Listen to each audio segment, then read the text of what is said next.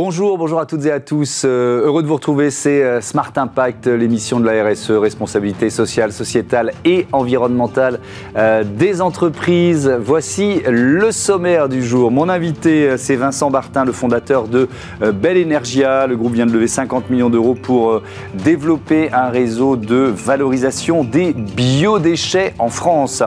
Pour notre débat, on parlera inclusion et diversité dans la publicité avec la publication des résultats du premier baromètre sur ce thème en France. Et puis la start-up du jour, c'est euh, Ideal Green, euh, Garden, pardon, une cantine digitale zéro déchet et euh, fait maison. Voilà pour la titre. On a 30 minutes pour les développer. C'est parti.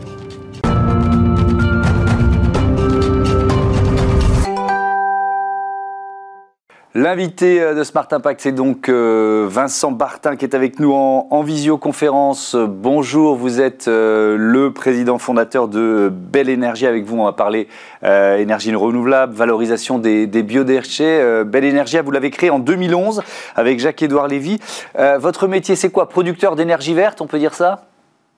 Ah, totalement. C'est un créneau euh, sur lequel euh, on s'est développé. J'ai investi en 2011 après une aventure, euh, une, grande aventure dans, l'industrie du déchet et du recyclage précédemment. que j'ai vendu, une première affaire que j'ai vendue en 2008 et donc du recyclage à l'environnement, de l'environnement à l'énergie verte. Il y avait un fil conducteur pour moi important et, et voilà un filon que j'ai voulu développer développer et investiguer. Et, et comme il n'y avait pas de place en France pour deux raisons. D'abord parce que EDF, avec les centrales nucléaires, occupait très largement le terrain. Et deuxièmement, il y avait euh, déjà un certain nombre d'acteurs dans euh, la production d'énergie renouvelable. Donc du coup, euh, l'Italie étant un pays où le développement de, des énergies renouvelables était un vrai vecteur économique, un vrai segment important de l'économie de marché italienne, eh bien nous nous sommes plutôt engouffrés dans cette brèche italienne un premier temps, évidemment, euh, avant de revenir en France euh, récemment. Oui, avec euh, d'abord les panneaux solaires, les parcs solaires en Italie, et puis la biomasse. La biomasse, c'est un métier que vous avez pratiqué, maîtrisé en Italie déjà. Complètement. étant un homme du déchet et de la valorisation matière, ben, j'avoue qu'il y avait un, bridge possible entre la production d'énergie renouvelable, d'abord par le solaire, parce que le solaire est un, vrai segment de développement euh, énorme et, dans, le renouvelable.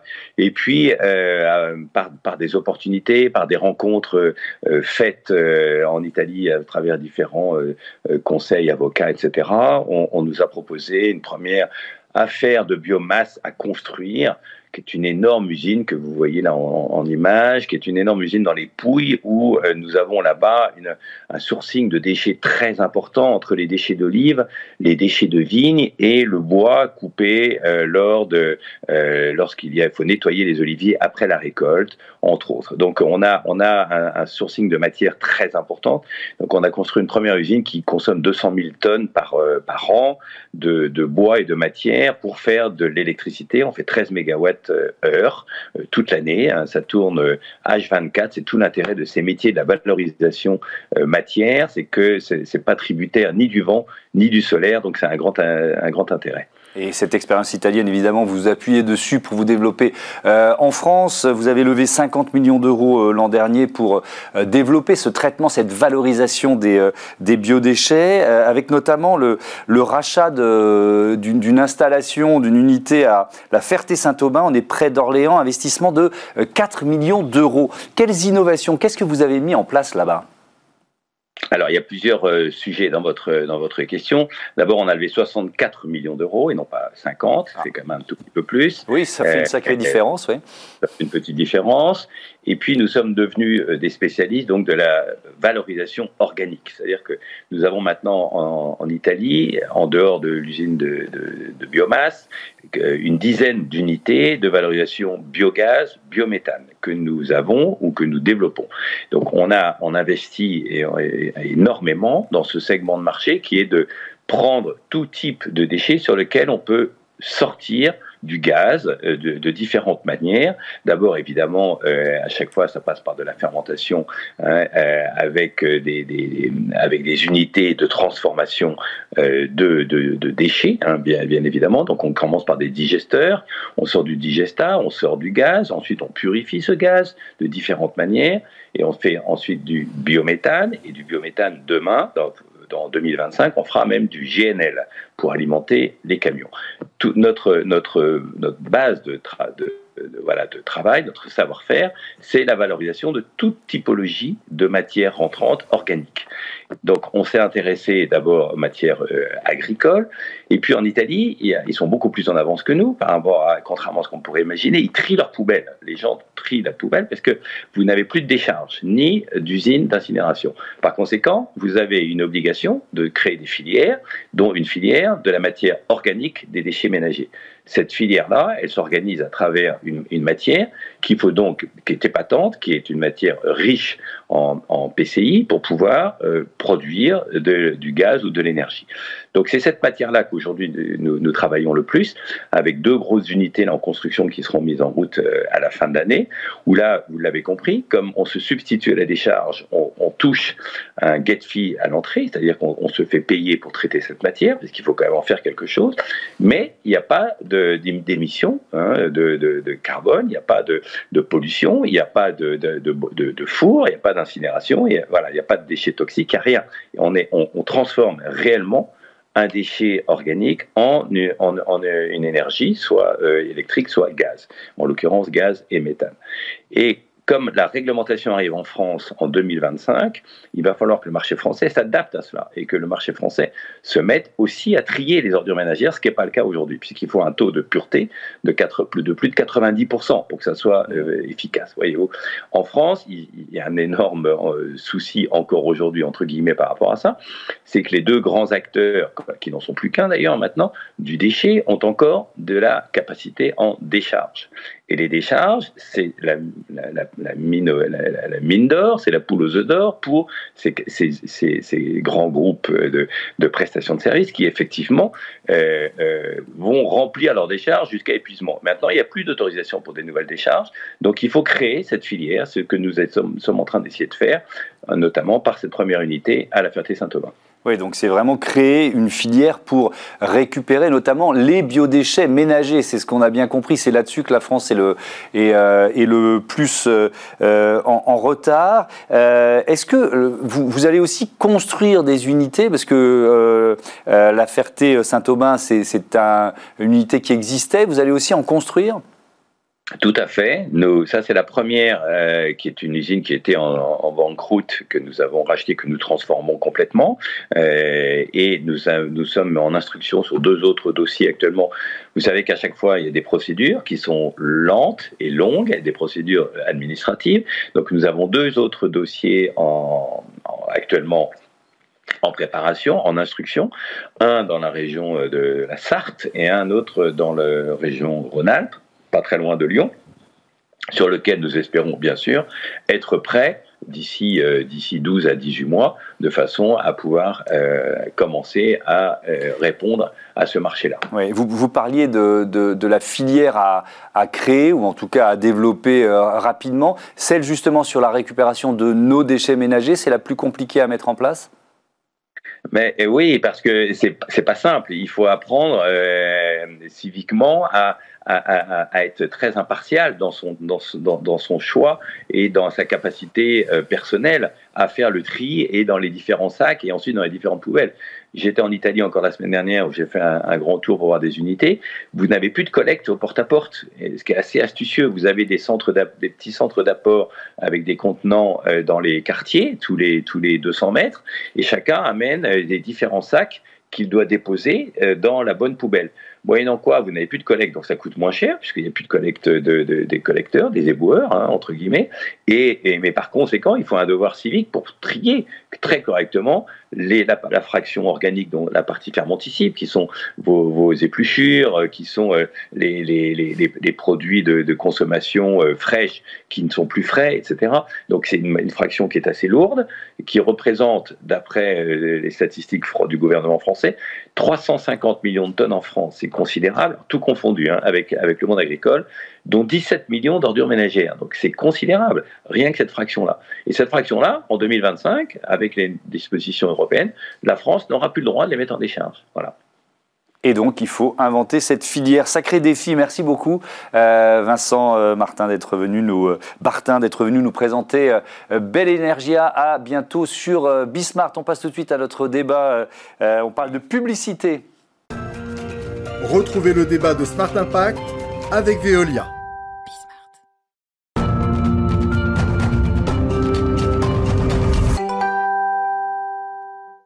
Inclusion et diversité dans la publicité, voilà le thème de notre euh, débat. Je vous présente euh, mes invités. Euh, Anne-Lise Tourcel, bonjour. Bonjour. Bienvenue, vous êtes directrice des expertises médias et créatives chez Kantar France Inside Division. Et puis Luc Wise, bonjour. Bonjour. Vous êtes le fondateur de The Good Company. On va découvrir ensemble les résultats de ce premier baromètre inclusion et, diversité dans la publicité en France. pourquoi cet outil devenait-il indispensable? Je commence avec vous, Luc Wise. Alors, il nous semblé indispensable parce qu'il y, a un paradoxe. Il y a un paradoxe, c'est qu'on parle beaucoup aujourd'hui d'inclusivité et de diversité dans la communication, dans le marketing, mais pas que, hein, dans la société en général, on parle beaucoup de ces sujets-là. Et c'est souvent des sujets qui, euh, d'ailleurs, créent du débat, euh, souvent un débat un peu passionné. Mhm. Mais on s'est rendu compte avec nos amis de Kantar qu'il y avait finalement assez peu d'études qui objectivaient ces débats euh, passionnés mhm. et qui donnaient des repères très clairs, de la data robuste pour, voilà, objectiver les choses. Faut-il faire preuve de davantage de diversité, de représentativité dans la pub? Si oui, comment? Et donc, on a voulu euh, à la fois objectiver les choses, je pense que ça c'est la première chose, et puis aussi donner des outils à celles et ceux qui, au sein des organisations, chez l'annonceur, en agence, dans les entreprises, cherchent à promouvoir la diversité et l'inclusivité, mais leur donner, des data robustes, des arguments rationnels finalement, pour promouvoir euh, ce combat et expliquer leurs choix auprès de leurs patrons, leurs patronnes, leurs actionnaires, euh, leurs partenaires. Mmh, voilà. Oui, c'est ça. Et, éventuellement progresser, euh, si, puisque l'idée, ça va être de le faire, j'imagine, chaque année. Le, baromètre que vous publiez, c'est aussi un outil, et je trouve que c'est vraiment intéressant, pour confronter à la fois les attentes des Français et la communication des marques. Il y a, cette notion-là, c'est ça? On a, on a euh, attaqué le sujet en fait avec deux principaux angles. Tout d'abord, euh, un regard euh, qu'on avait déjà commencé à mener sur nos bases de données en fait de pré-tests publicitaires mhm. pour regarder comment aujourd'hui le sujet de l'inclusion et la diversité était traité dans la publicité en France. Et on a confronté ce, ce, regard objectif du traitement et de la représentation de l'inclusion et de la diversité en France avec les attentes et les perceptions aujourd'hui des consommateurs français mhm. sur ce sujet. Et c'est vraiment le croisement de ces deux euh, sources de données qui nous donne la richesse de ce baromètre. Il y a des décalages souvent Il y a des décalages, oui, tout à fait. Euh, on va voir que dans le, baromètre, ce qu'il va nous montrer, c'est que effectivement aujourd'hui, euh, les consommateurs français attendent plus d'inclusivité, plus de diversité mhm. dans les représentations publicitaires. Ils l'attendent vraiment, ils sont 72% à nous le dire.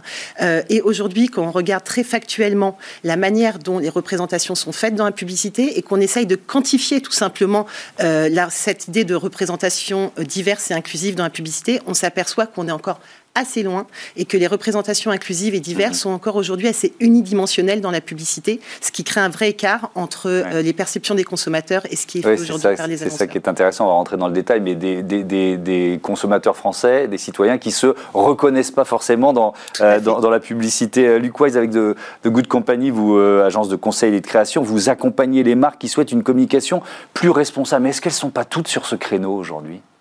Oui, tout le monde le dit. Après, c'est pareil, tout le monde le dit, mais pas tout le monde le, fait.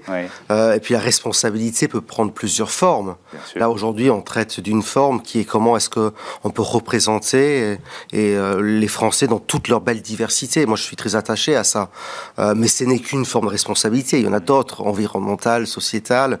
Je crois qu'il y a 18 objectifs de développement durable des Nations Unies. Donc, je dirais, c'est à chacun sa forme de responsabilité. Et d'ailleurs, je pense qu'un des vrais sujets aujourd'hui pour les marques, c'est de choisir sur quel combat ils veulent se positionner en termes de responsabilité. Et d'être transparent sur le reste. Et on n'est peut-être pas parfait sur, euh, sur tel euh, mm. aspect, mais en revanche, on met le paquet sur, euh, sur tel autre. Oui, et même en mettant le paquet, on n'est jamais parfait. Bien sûr. Comme, comme nous, les parfaits autour de cette table.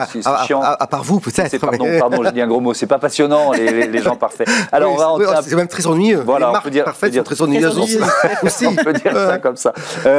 quelques chiffres de ce, de ce baromètre. 47%, et ça rejoint ce qu'on disait tout à l'heure, 47% des euh, euh, des hommes, 39% des femmes ne trouvent pas leur représentation réaliste dans les contenus des marques. Euh, pour presque la moitié des Français, les publicités restent stéréotypées. Est-ce que vous diriez, Anne-Lise Tourcelle, que les Français sont presque en avance sur les marques? Alors oui, dans un certain sens, ils sont en avance. Et euh, je pense aussi que c'est dans la manière dont les marques mettent en scène et représentent la diversité qu'on trouve ce, paradoxe ou cet écart avec les attentes des Français. Euh, le chiffre qui nous a beaucoup étonné, euh, Luc et moi, dans ce baromètre, finalement, c'était le ressenti des, des, hommes français. Oui, sur la représentation de la masculinité. Tout à fait. On avait bien en tête que la représentation féminine pouvait être encore assez stéréotypée mhm. dans la publicité, parfois. Et c'est quand même assez, euh, assez dit, assez débattu aujourd'hui euh, dans la société. En revanche, la représentation des hommes faisait moins débat. Et c'est vrai que euh, ce chiffre de 47% des hommes qui ne se jugent pas représentés est quand même extrêmement important. Et on voit qu'on a encore, quand on s'est attaché à essayer de comprendre ce, chiffre, on voit aujourd'hui que dans la publicité, là encore, on retrouve des stéréotypes de la masculinité. pardon. Mhm. Toujours aujourd'hui, l'homme est, toujours soit le businessman qui réussit absolument tout ce qu'il entreprend professionnellement, soit le grand, athlète, grand athlète, hyper sportif, très musclé, etc., soit alors encore un peu le sexe symbole. Or, en fait, euh, aujourd'hui, un homme, une femme, euh, une personne non genrée, euh, elle est elle n'est pas unidimensionnelle, elle est multidimensionnelle, elle a plusieurs facettes. Elle peut être euh, très bonne professionnelle et en même temps euh, euh, très bon père de famille ou mère de famille. Et c'est cette, cet empilement ou cette, ce croisement de différentes facettes qui va donner la richesse de la représentation. Et c'est là où encore aujourd'hui les annonceurs ont plus de mal dans leur représentation. Mais effectivement, et d'ailleurs on voit que certaines marques, du quoi, ils sont identifiées par les Français comme plus audacieuses en matière de, de diversité. Alors celles que j'ai trouvées dans l'étude qui sont citées spontanément, c'est Benetton, c'est Dove, mais ça, c'est la prime à l'ancienneté d'une certaine façon. Oui, je pense que c'est deux choses. Enfin, moi, ça m'interpelle. C'est la prime à l'ancienneté, mm. c'est aussi le prime à l'audace. C'est-à-dire que c'est deux marques qui ont osé à un moment donné. À un moment où les autres osaient pas. Osaient pas. Et pour ça que je parlais d'ancienneté. Ouais, ouais. Et puis ils ont été beaucoup critiqués. C'est pour les plus anciens d'entre nous. Mm. On se souvient de, de, Benetton. On disait ça marchera jamais. Dove, je me souviens en 2004 euh, à Cannes, il y avait des discussions lors du festival. On disait voilà, ils ont gagné des prix, mais dans six mois c'est fini. Cette idée de montrer des femmes un peu plus girondes, un peu mm. avec des morphologies différentes, c'est très sympa pour gagner des prix publicitaires, mais ça vendra pas un, un, seul savant ou gel douche en plus. 20 bah, ans après, ils sont toujours sous le même créneau et leur chiffre d'affaires a été démultiplié. Donc euh, c'est le prime à l'audace et je pense que ça c'est le premier point par rapport à ces deux marques-là. Le deuxième point, c'est dire aussi aux marques aujourd'hui, il faut être audacieux parce que vous en tirerez les, mm. les bénéfices aussi. Moi, ça me frappe quand même qu'il n'y a aucune marque qui émerge de manière aussi saillante que Benetton ou Dove. Quand on demande aux Français quelles sont les marques qui font la promotion de la diversité et l'inclusion, ils nous citent des marques qui, qui ont pris ce créneau il y a des décennies. Donc c'est-à-dire qu'il y a quand même beaucoup de place à prendre encore. Alors on va donner euh, un exemple de publicité, euh, celle de la euh, Massif. Regardez un extrait. Quand je suis avec la Massif, j'ai pas l'impression d'être euh, numéro 7, 8, 9. j'ai l'impression d'être Sonia. Euh, ils n'ont pas d'actionnaires à rémunérer, donc ils peuvent avoir des, tarifs euh, qui sont plus compétitifs que les autres. Il y a un concept derrière de mutualité, de solidarité. Et c'est aussi pour ça que je suis à la Massif et pas dans une autre société d'assurance lambda. J'ai 40 ans de Massif, je peux la faire, la pub. Euh, moi, ce qui me frappe, parce que quand j'ai lu le, baromètre, la, difficulté et le défi pour une marque, comme on parle de diversité, on parle de, variété parfois très fine dans la perception par euh, euh, les Français, femmes ou hommes, de, euh, de leur représentation, c'est de c'est de choisir une seule pub ou un seul représentant. Là, ce qui est intéressant, c'est qu'ils sont nombreux autour de la mm. table déjà, et puis ensuite, ce sont les vrais sociétaires. Mm. C'est pour ça que vous la, entre guillemets, il y, a, plein d'autres marques que vous citez, mais vous dites que c'est un, assez bon exemple à suivre. Alors, je dis c'est assez bon exemple parce que c'est l'espérance de Good Company qui l'a fait. Donc forcément, je suis un peu jugé parti sur ce coup-là. Mais, mais ce qu'on c'est bien de le dire. Ouais, voilà, je, je, je précise de manière déontologique, mais, mais euh, non, mais c'est un bon exemple parce qu'un des enseignements qu'on a eu euh, en faisant l'étude avec Cantar, c'est que l'authenticité du casting est très important.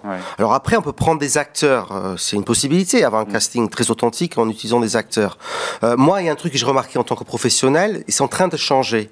Mais pendant longtemps, d'ailleurs quand on a créé The Good Company il y a trois ans, il fallait vraiment se battre avec les boîtes de production, les boîtes de mm. casting, pour avoir une des castings diverses, pour la bonne et simple raison qu'il n'y avait pas de demande. Et comme il n'y avait pas de demande, il n'y avait pas d'offre. Hmm. Et donc, quand vous demandiez des acteurs ou des actrices d'origine maghrébine, africain, asiatique, il n'y en avait pas parce qu'il n'y avait pas de demande. Les choses sont en train de changer. Ça, c'est au niveau des acteurs professionnels. Au niveau de la massif, c'est un peu différent. C'est-à-dire que là, le casting, c'est un peu la forme qui épouse le fond. Hmm. La massif est une mutuelle où la parole de chaque sociétaire compte. Donc c'était naturel finalement d'avoir un groupe de personnes, de personnes vraies, pour représenter finalement la réalité de l'entreprise, qui mm. est une entreprise qui est finalement gérée par euh, ses sociétaires, par ses assurés. Euh, mais c'était un, défi aussi d'accoucher de, cette parole vraie.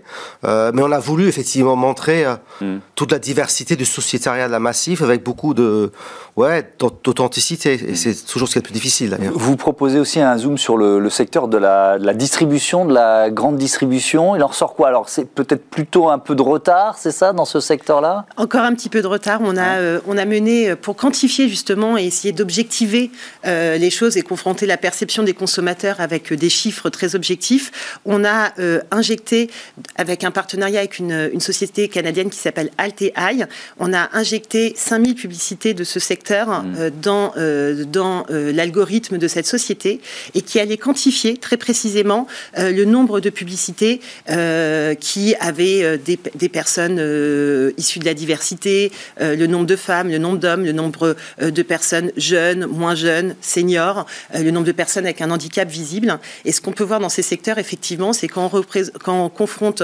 euh, la quantification issue de cette analyse avec les données de l'INSEE, basiquement sur la population française, mm. on a encore des très gros écarts, notamment en termes de représentation des plus seniors et de représentation des handicaps visibles ou non visibles. Alors là-dessus, et c'est pas seulement euh, dans le secteur de la distribution, hein, c'est représentation du handicap dans la publicité.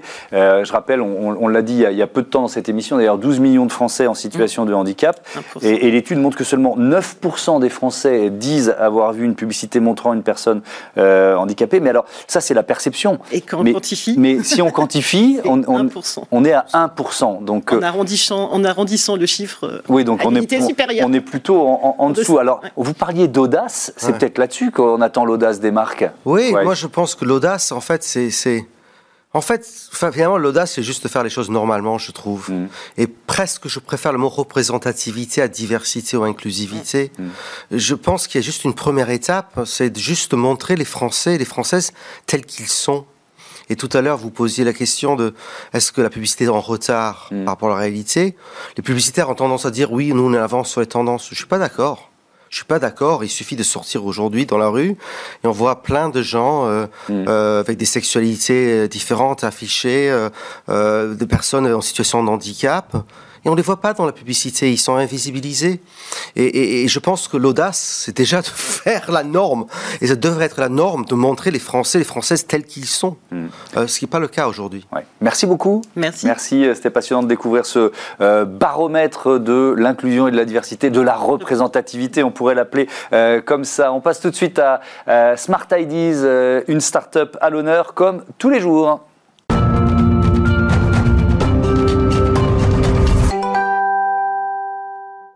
La bonne idée du jour, euh, elle est signée Antoine Michaud, bonjour. Vous êtes le cofondateur d'Ideal Garden, créé en 2019 avec Maxime Montaclair et Thibault Lévy-Martin.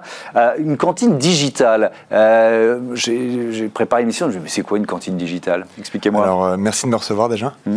une cantine digitale, c'est tout simplement en fait une nouvelle solution à destination des entreprises et des universités pour changer leur mode de consommation directement dans leur lieu de vie. En fait, c'est tout simplement une cantine euh, qui a été remplacée dans le moyen de distribution vers quelque chose de plus digital, vers quelque chose de plus flexible, avec des plats qui sont disponibles 24 heures sur 24. Donc c'est quoi C'est un frigo connecté en fait D'accord. Disponible via frigo connecté, ça, tout de suite ça me des parle. Des frigos connectés et des distributeurs connectés. Voilà. Donc c'est deux technologies différentes. Une qui va vraiment être à destination des entreprises, qui est le frigo connecté, et une autre le distributeur à destination plus des universités et des espaces de coworking. Alors Alors, ce qui est important, c'est ce qu'on y trouve, ce qu'on y, euh, ce qu'on y mange, le choix des, des- des produits. Euh, déjà, c'est du fait maison. Comment vous tenez le défi du fait maison et, euh, et du frigo connecté? Exactement. En fait, on est dans un marché qui, euh, qui est énorme parce qu'il y a une grosse demande. Ouais. Et nous, on répond à trois types de besoins. Donc, on en parlait, effectivement, le frigo connecté, ça répond à un besoin de flexibilité où les gens ont besoin de, de se nourrir d'une manière, euh, bah, je dirais, à des horaires différents dans la journée. Ça a été mis en lumière par le Covid, mais c'est vraiment une tendance de fond. Euh, et- mais ça, ça reste un moyen. Euh, nous, notre vrai métier, euh, c'est de faire à manger, et notre mission, c'est vraiment de protéger la nature. Et donc, euh, pour ce faire, en fait, on a vraiment euh, bah, axé notre produit sur le fait maison. Et donc ça, ça nous permet à la fois bah, d'avoir un approvisionnement euh, vers le bio. Aujourd'hui, tous nos produits maraîchers sont 100% bio. Et puis surtout vers l'agroécologie, euh, où on source de plus en plus tous nos produits euh, via des partenaires agroécologiques Ouais. euh, pour avoir un vrai impact sur la protection de l'environnement. Avec le Nutri-Score, qui est un outil pour évaluer la, la- la- la qualité des produits que vous Exactement, ça c'est le troisième besoin auquel on répond et c'est vraiment notre promesse. C'est au-delà de se nourrir d'une manière flexible et écologique, c'est aussi de se nourrir d'une manière très saine. Euh, et aujourd'hui, le fait maison, ça nous permet d'avoir la main sur ce qui compte vraiment, Mhm. donc euh, la partie food, alimentaire. Et donc effectivement, aujourd'hui, on a plus de 80% de nos, nos plats qui ont un Nutri-Score A, donc qui sont sains euh, et bons pour la santé. Mais alors, c'est- préparé où? Euh, parce que ça suppose un maillage euh, aussi, enfin je sais pas, après il y a la durée de consommation, euh, durée limite de consommation des, des- des produits, comment vous avez organisé ça? Exactement. En fait, nous, on est dans un métier qui est très logistique. Et le, le parti pris de faire du fait maison, ça impacte énormément toute notre chaîne de valeur. Donc nous, aujourd'hui, tout ce qu'on fait, tout ce qu'on propose, c'est fait maison dans notre laboratoire à Montreuil, donc Ouais. en Ile-de-France, Mhm. C'est voilà, en région parisienne, très proche de Paris. Et aujourd'hui, l'essentiel de nos clients euh, sont euh, basés en Ile-de-France. On commence à développer euh, voilà, des, des partenariats et surtout de, de- de nouveaux clients en région. Donc là, on, on risque d'ouvrir au deuxième semestre la région nord et la région ouest. Et donc ça, ça veut dire que vous allez créer des, euh, des ateliers de production euh, dans ces régions où vous avez quand même la capacité de, de d'essaimer un peu, un, peu, un peu longue distance. Quoi? Alors à court terme, effectivement, l'objectif c'est de sortir de l'île de France Ouais. euh, via une, une périphérie assez proche. Et effectivement, plus on va s'éloigner, on va de- plus on va devoir ouvrir des, des zones de production un peu plus éloignées. Alors sur les emballages, je voudrais vous entendre aussi là- là- là-dessus, comment vous tenez la, la promesse zéro déchet? Alors aujourd'hui, nous on a fait le choix de partir pour 100% de nos clients vers le zéro déchet. Euh, ça implique que euh, on, responsabilise à la fois donc les producteurs, mais aussi le consommateur. Euh, concrètement, comment ça se passe? Nous, tout ce qu'on fournit, c'est dans des, des bocaux en verre. Et à la fin de, de leur repas, les consommateurs ont simplement à remettre leur bocal dans le bac de collecte. Et nous, à chaque livraison, on récupère tout, on stérilise tout et on réutilise tout à l'infini. Ça permet à la fois, bah, je dirais à nous, de, de pas que ça soit trop impactant en, termes de chaîne de valeur, parce qu'on a, on a un seul et même packaging. Et puis, ça permet aussi aux consommateurs d'avoir un, un- un geste quotidien euh, dans la protection de la planète. Qui sont vos clients aujourd'hui? Alors aujourd'hui, on a une soixantaine de clients. Euh, c'est assez large euh, parce qu'on répond à, un besoin qui qui est énorme, que ce soit des petites entreprises, des scale-up, des grands groupes. On peut à la fois être la cantine principale d'une entreprise, tout comme on peut être une solution de complément, en complément à un restaurant inter-entreprise, complément à, à une cantine traditionnelle. Donc c'est vrai qu'on a, on a un marché qui est assez, euh, assez grand avec beaucoup, beaucoup de clients et surtout une forte croissance. Vous êtes accompagné et financé euh, en partie, ou vous l'avez été par l'association euh, Make Sense. Que ça- alors, c'est pas rien comme reconnaissance d'une certaine façon. Qu'est-ce que ça vous a apporté? Ah, euh, nous, l'enjeu, il était effectivement euh, bah, de réaliser une levée de fonds avec quelqu'un qui partageait nos valeurs. Mhm. Et c'est le cas de- de- du fonds d'investissement Make Sense, euh, puisque nous, no- no- encore une fois, notre mission, c'est vraiment de protéger la nature. Et donc, on avait besoin à la fois bah, quelqu'un qui investisse dans l'appareil productif, mais qui partage nos valeurs. C'est souvent... Enfin, c'est souvent compliqué que ce soit corrélé. Et puis surtout, on avait besoin d'un accompagnement opérationnel et c'est ce que ces, ces gens font très bien. Merci beaucoup Antoine Michaud. Bon vent à euh, Idylle Garden. Voilà, c'est la fin de cette émission. Euh, merci euh, à vous, merci à toutes et à tous de votre fidélité à Bismart, la chaîne des audacieuses et des audacieux. Salut.